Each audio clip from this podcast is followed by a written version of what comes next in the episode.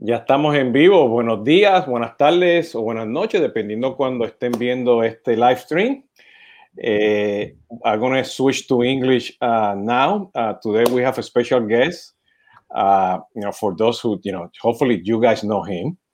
You know, uh, Vala uh, Ashar. He's a chief digital advantage from Salesforce.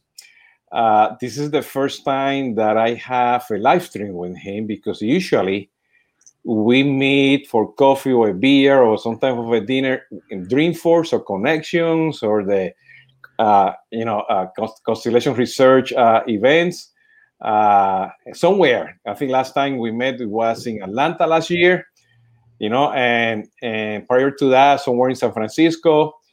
And you know, and you know, yesterday, you know, uh, we were prepping for the meeting. I was mentioning Vala, you know, that I really miss, you know, those conversations with him because everybody's after him. They're, you know, somewhere somebody wants to talk to him, you know, and having you know a sit down or a really nice you know cup of coffee with Vala is, is precious. It's really it's really good. Vala, thank you for uh for being here. I know you've been all day in front of a customer, in front of a of a of, of the computer, and you just got off for another show. So I really appreciate you, you know, have, you know, being here with me, you know, having coffee. Uh, my friend, it's always a privilege when I have a chance to connect with you because you're um, one of those incredible individuals that help expand my mind every time we engage. So I appreciate your wisdom and your friendship. Thank you, Lau. Actually, I know you before Salesforce. Yes, absolutely. Before yes. Salesforce, you there know, was a uh, life for me before Salesforce, and Before- uh, and uh, yeah, it's we, we would. You're one of the top analysts in the world, so when I would attend conferences, trying to understand as a practitioner, as a chief customer, chief marketing officer, where do I spend my money, my company's money, on technology and software? I would be listening to you uh, and and some of your colleagues guiding my business, and uh, so I was I was I've been a student of yours for many many years. No, perfect. Actually, it's it's the other way around because sometimes you know uh, when I bring customers, you know, to the conference, he said, "You guys need to talk to that guy over there. You see him? Follow me. We gotta run. We gotta sit down with Bala, You know, and Bala, you know, all the time, you know, takes time to sit down and, and have a, a conversation. You know, so uh, so that's good. Uh, well, a couple disclaimers. You know, we're gonna the first one we're gonna talk about coffee. You know, for five minutes, and second, Vala won't talk about Salesforce. Okay. So we're going to talk about, you know, industries and we're going to talk about the new normal and the trends. And within a month or so, I'm going to have uh, the VP of marketing from Salesforce Latin America. Okay. And he is going to talk about Salesforce. okay. And So we that's, can be flexible. It's up to you. We can Nah. go wherever you want the conversation to go. but that's, that's, that's the whole, and I know, you know, you guys, you know, last, last, you know, last, yesterday, you made the announcement of your new CDP. And that's another conversation that I'm going to have with, you know, with my audience because I'm talking to your, to, to your CDP guy uh, very soon to understand all the all the CDP you know stuff. So first of all, you know, I know you have your Constellation uh, Research uh, uh, cup. I actually actually one one of my solo uh, tomando café, you know, uh, that I have because you know at that moment somebody canceled and I have to go live. I have that cup that they put together that you brew the coffee and everything. Yes. I, I gotta look like this. I need like a, I need I need an ecosystem to understand how to use it. You know. So, uh, what coffee do you drink? Uh, you you know black or you know white? Uh, Dunkin' Donuts. So I'm uh, I'm based in Boston, uh, Boston, Massachusetts, so northeast of uh, U.S. And if you're uh, you know a Boston uh, citizen, uh, just about every quarter mile, uh, probably three football pitch, you're going to find a Dunkin' Donuts. Uh, and to be honest, to the left or right of a Dunkin' Donuts might be a Starbucks. Um, but this is definitely Dunk's country. And so my morning routine starts with a large, and it's large, not venti. Dunkin's, they don't have any creative words to describe sizes. it's just large, medium, small. A large cup of coffee when it's uh, you know um, Halloween season, I like pumpkin flavored coffee. Uh, sometimes I find myself substituting for sugar using maybe one pump of vanilla, one pump of caramel, or my favorite is is the pumpkin spice uh, pump. So, and there's plenty of sugar in those pumps. Normally, a large cup is probably four pumps of a flavored syrup. I usually just get one pump uh, because I want a little bit of a flavor. And then I add cream. And I thought as I got older, because my grandparents and my parents, they're black coffee drinkers, that I would eventually uh, be black coffee. But no, I still have cream in my coffee. So sweet and flavored. Um, you know, if I feel adventurous, uh, maybe I'll get a latte, uh, you know, a hot latte. It's funny, even during the summer, I get hot coffee. There, there are times where I'll get a nice coffee, but for the most part, I like my coffee hot. And uh, I'm probably consuming two large cups a day, uh, certainly one in the morning and one maybe through the afternoon, evening. So, yeah, I drink a lot of coffee. yeah, I actually, yeah, I definitely drink a lot of coffee. Uh, black, I used to be, or you know, what we call, you know, being Hispanic uh, from Puerto Rico, café con leche, which is which is you heat up, you know, the milk. The milk has to be hot, mm. And the and the and the you know the the coffee needs to be hot as well. And you know, and you put it together. There's no cream or half and half. That doesn't exist. I mean, if I say that I want cream half and half, they look really bad in my family. So what? you know i don't know why the us doesn't have that practice of hot coffee or cream the last time i traveled pre-pandemic i was in madrid and in madrid actually anywhere in europe really but in, certainly in madrid and barcelona as gartner symposium um, you know the coffee is with hot milk and i love that because you know unfortunately when you add the cold cream or milk you know the coffee is less hot and and i like mine hot so yeah, I, I agree with you. That's the right way of consuming coffee. Yeah, and I go I go to Dunkin' Donuts because of the donuts, not because of the coffee. so every time that we do road trips, we like to do road trips here in the states. You know, we always look where they have you know Dunkin' Donuts. You know, oh here's the coffee. You know, and of course I go to Starbucks because of the Wi-Fi, and you know I drink their coffee. You know, so I I have my I have my own cup. You know, given to my from that and you know to me uh, uh, uh, my daughter gave it to me and they have me here, you know, uh, you know, flying. When I fly, there's a plane over there, mountain wow. biking, you know, hiking, you know. Uh, so, you know, I used to have a jeep, you know. I have a uh, jeep. Yeah. Oh, so well, that, that's a long story, but my my wife sold my jeep. So, oh, all right. so, uh, and this Hopefully, it was to trade it in for a fancy convertible sports car because I love my Jeep. No mm. doors, no top. It's a Jeep Wrangler, I have 35 inch uh, tires, ah. so it's a lifted Jeep with a hoist in the front, lights everywhere. It's it's a mean, mean looking, ah, beautiful man. Jeep. so I have, to, I have to visit you up in Boston, man, because yeah. you know, yeah, every time that I look at you know to a Jeep, you say don't don't even think about it, you know. So I I I, I had it I had it for 10 years. It was a Jeep Commander. You know, we do kayaking, we do mountain biking, all, all that stuff, you know. Nice. So so you know, being Puerto Rican, and today I have a, I don't know, I have a baseball uh, uh, theme today. I'm wearing my Marlins shirt. so my daughter said that, that I look like a candy cane today because of the colors. But uh, you know, I'm I'm drinking. Uh, I don't know, you know, Pudge. You know, uh, the, I don't. Uh, he's a, a, a catcher. Uh, he used to play for. I think he was with Boston oh, yeah, for a while. Yeah Oh yeah, New York, yeah, Texas. You know, sure, Marlins. Sure. He won the World Series with the Marlins, so you know he doesn't need any promo from me. But that's the coffee that I'm drinking today. You know, so 100% Puerto Rican coffee.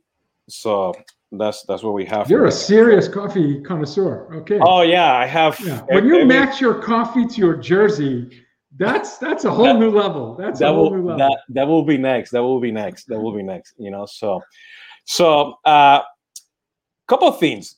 Uh, but uh, you know, uh, late, you know, I'm, I'm when I started doing CRM, you know, before, you know, you know, when, when everything was client server, okay, I was doing a lot of Siebel, you know, and Siebel back then it was, you know, very, you know, industry based, you know, sure. and, and in Latin America, you know, and then you know that industry focus sort of disappeared, uh, and you know, and then you know, Salesforce came in, you know, and let's go to the cloud.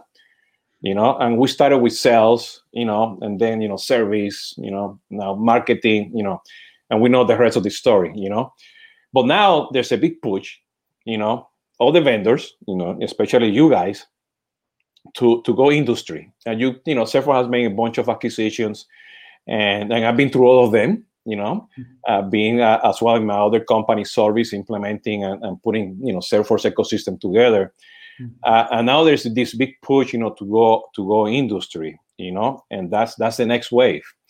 You know, we have the fourth generation, and know, and we've seen that that's something that we definitely need. Uh, why why that push out there in the industry? You know, why does what that particular trend to move into into the into the into the industry? I'm not talking, you know, service and sales, you know, specific for the industry. Talking the whole ecosystem you know, the whole end to end, you know, from you are a visitor on your web page all the way down to you provision and, and, and you continue, you know, loyalty, you continue, you know, the whole engagement, you know, with the with the customer. Uh, why now the trend? Are we really mature, you know, in terms of of, of, of being in the cloud? Uh, because I'm still amazed. Okay, we, during the pandemic, people are still trying to figure out how to move to the cloud yeah you know yeah. and and there's like whatever you know the cloud is a blue ocean because i mean i don't know the numbers but it's not like you have more than 50% of companies in the cloud there's you know yeah. there's less than that you know how, how do you see that today well you know i think uh, i think the pandemic what we've experienced in the last 15 months uh, was the most significant accelerant for business uh, and digital business transformation, which would include technologies like the cloud. You know, in a light switch in March of last year, uh, companies had to have their employees work from home. It, it, literally a light switch event. Um, so speed of transitioning to this decentralized digital only world is what helped define relevance and so some companies spent months trying to stabilize their business some in fact went out of business because they couldn't uh, in terms of speed to this transition how quickly they could transition.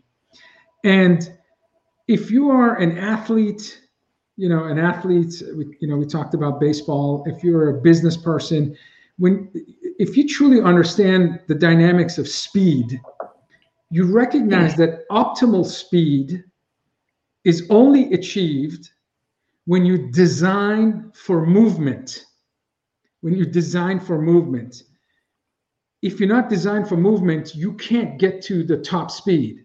For example uh, when you look at the 4 by 100 relay runners the first leg of the race is sometimes this is at the elite level one one and a half seconds longer than second third and fourth leg because the runner starts at a static position for the first leg. You hear the gun shoot and then you start running the second and third and fourth they're actually running in motion before the baton is handed to them and that one one and a half seconds an elite runner is from like first place to 100th place last place so that's an example of when you're in motion, when you're moving already, it's easier to achieve faster speed. So when people would come to me and say, How did Salesforce move 55,000 employees to work from home over a weekend in a couple of days? I would say, Well, for 20 years, we've been designing our company for movement. Being a cloud first company, helps you with movement because as long as you have access to the internet, you have access to our business applications. As long as every employee has one of these or a laptop and securely installs business applications, ERP, CRM, whatever, human capital management, whatever it may be, as long as you have business applications on smart devices with secure internet access, work is not a place. work is outcomes. And for those of us like you and I who are very fortunate to not have physical dependency in terms of how we do our job, we should have the autonomy, the freedom to contribute to our stakeholders wherever we are.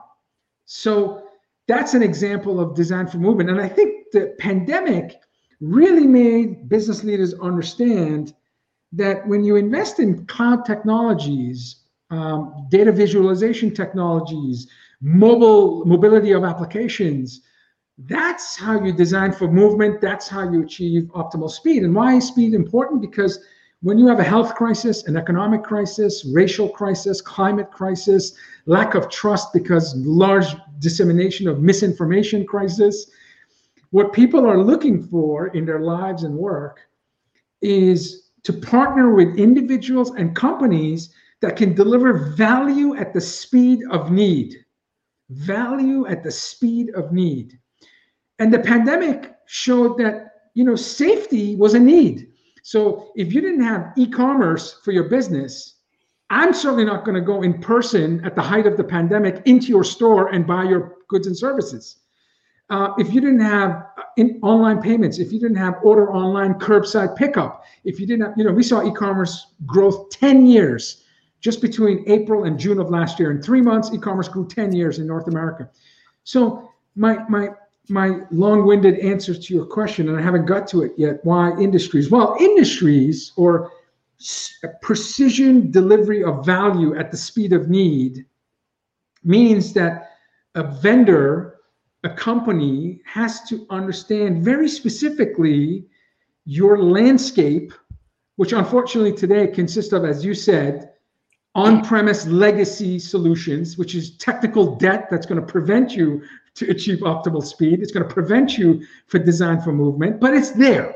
We, you know, you, you have to recognize that, yes, if I was going to start a company tomorrow, I'm going all cloud everything is in the cloud. I'm going, you know, I'm investing at, at, at, with, at, you know, it could be Amazon, it could be Microsoft, it could be Google. I mean, you know, the big cloud providers where I don't have to worry about scale, I don't have to worry about security.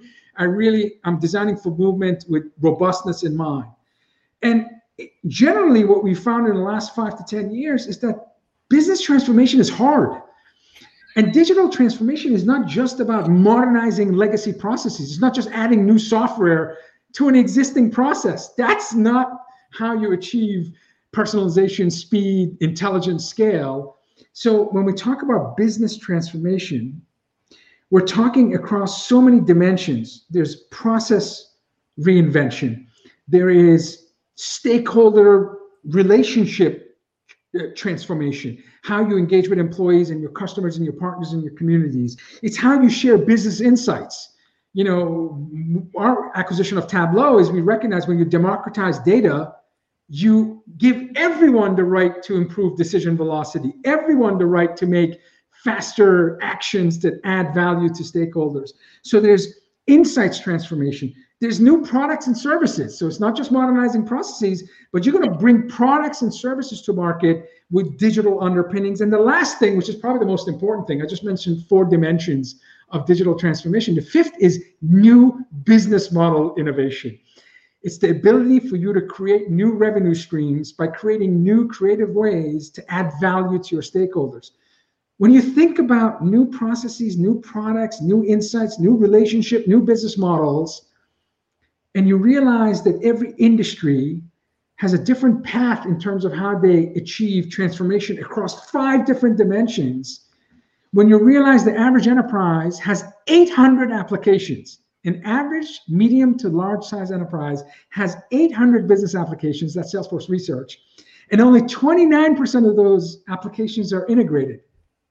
Seven out of 10 applications are in silos. That's not how you design for movement. That's not how you're going to achieve speed. That's not how you're going to achieve personalization. So the reason companies need to think about industries is unless you speak the language of your customer, unless you understand what are those legacy applications that are there that need to get integrated into a multi-cloud infrastructure, until you realize it's not about it's not about orchestration per se and command and control you know it's it's it's it's it's about movement and flow you really can't do that without the proper culture, the proper talent, the proper processes, the proper strategy in the process, and the proper technology. And what retail needs is different than what financial versus government versus higher ed versus, you know, we serve about 15 industries at Salesforce. And so, to answer your question, how do you deliver value at the speed of need? You need to have templates. like, you know, you need to have pre pre-built ways of enabling web page layouts or, or pre-built portals or, or you know mobile applications. You need to work with devops developers. You need to give them kits. You need to give them tools. So you've got templates you got you have tools and you need to also guide them. Education. The reason why your clients love you and i've actually spoke to your clients and yeah, they say they view you as an educator you're not there to sell them software you're not there to you're there to teach them and inspire them and guide them across those five dimensions. And depending on what industry, the last time you introduced me was in the hospitality industry. So the largest hospitality player in Mexico. And then that same day, and I think this was at CRM Evolution conference in Washington, D.C. or New York. I'm not sure the location. At the same day, you, you have a really good you have a really good memory, man. Yeah, yeah. but that same day you introduced me to a financial player. So you would talk about hospitality and you talk about finance. And you know, so they have different needs. Now, when you draw a, draw, draw a Venn diagram, certainly the need for visual uh, visualization, integration, mobility, connectivity, ecosystem, platform. There's common things that they all need to focus on, but they all have their own industry specific apps. They all have their own industry specific governance. Is it HIPAA compliance in higher ed? Is it FIPS compliant in government? Is it PIP in retail? So so sorry for the long-winded answer to your question, but industries, in my opinion, is the mindset, the philosophy, the processes, the tools, and the expertise you need to help companies deliver value at the speed of need. And it has to be personalized.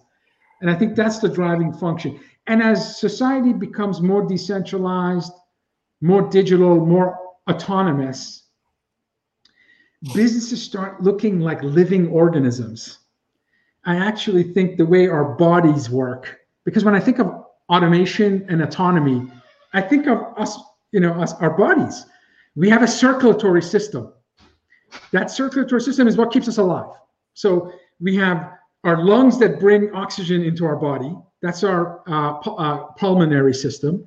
We have our heart between 60 to 80 beats a minute which is you know getting that oxygen and putting nutrition nutrition in our blood system. That's our uh, cardiovascular system. And then we have our arteries for oxygenated blood and veins for deoxygenated blood. That's the systemic system.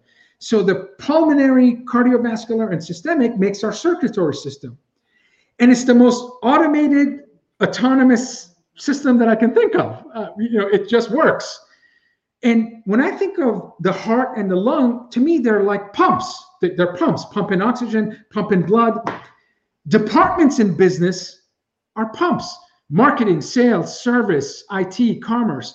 We capture in information, we analyze the information, and we pump out what we think is useful content for the body, the business, the partners, the customers, so they can grow and thrive the more and more we bring AI, blockchain, immersive technologies, AR, VR, quantum computing, businesses are going to start resembling living organisms.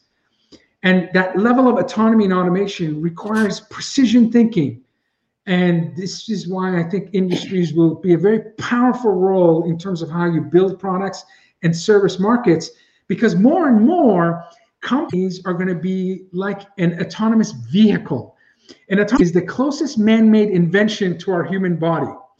You have a sensing logic, analysis logic, decision-making logic, and actuation logic. Go left, go right, go forward, go backwards. That's the actuation logic. If you study uh, uh, the Tesla vehicle, there's four building blocks. Think about real-time decision-making. So you and I go in a car today. Our number one job, only job, is to drive the car. That's all we have to do. That's that's our job. Ten years from now, when you go into a car, you speak to where you want to go and it takes you there. So now your job, you could be a business person, you could be binge watching Netflix, you could be reading books, you could be listening to music, you could take a nap. So the relationship goes from 100% driver to all sorts of different things that we could be doing. All the logic you see in an autonomous vehicle is ultimately going to shape the autonomous enterprise. Today, my email recommends, as I'm typing, it's recommending the sentence for me. My calendar is synced to my to my email. It's synced to my Waze app. So I, you know, it, all of these things are happening in front of us, but it's happening slow enough that we don't necessarily recognize it. Industry planning, training, implementation, optimization is the only way for us to build that autonomous vehicle living organism skill set inside healthcare, government, higher ed, banking, retail, finance. It's it's really about speed, precision, and scale. Sorry, I'm giving you such a long answer, and I'm going to stop talking. just, no, I just realized I'm just talking. Sorry. No, that's fine. And this is this is what I enjoyed. You know, uh, you know, talking to you and listening to you. Uh, you know, a disclaimer: we have our good friend Esteban Kolsky already throwing out some some messages out there. Oh, yeah, so uh, I, I will start displaying things very soon. But let me. He's a smart dude. Yeah, I know. A, uh, you know, you and I, we've learned quite a bit from him. He's already, you know, he's. I don't know if he's spamming or saying serious stuff because we always, you, you know that we always have the statement disclaimer.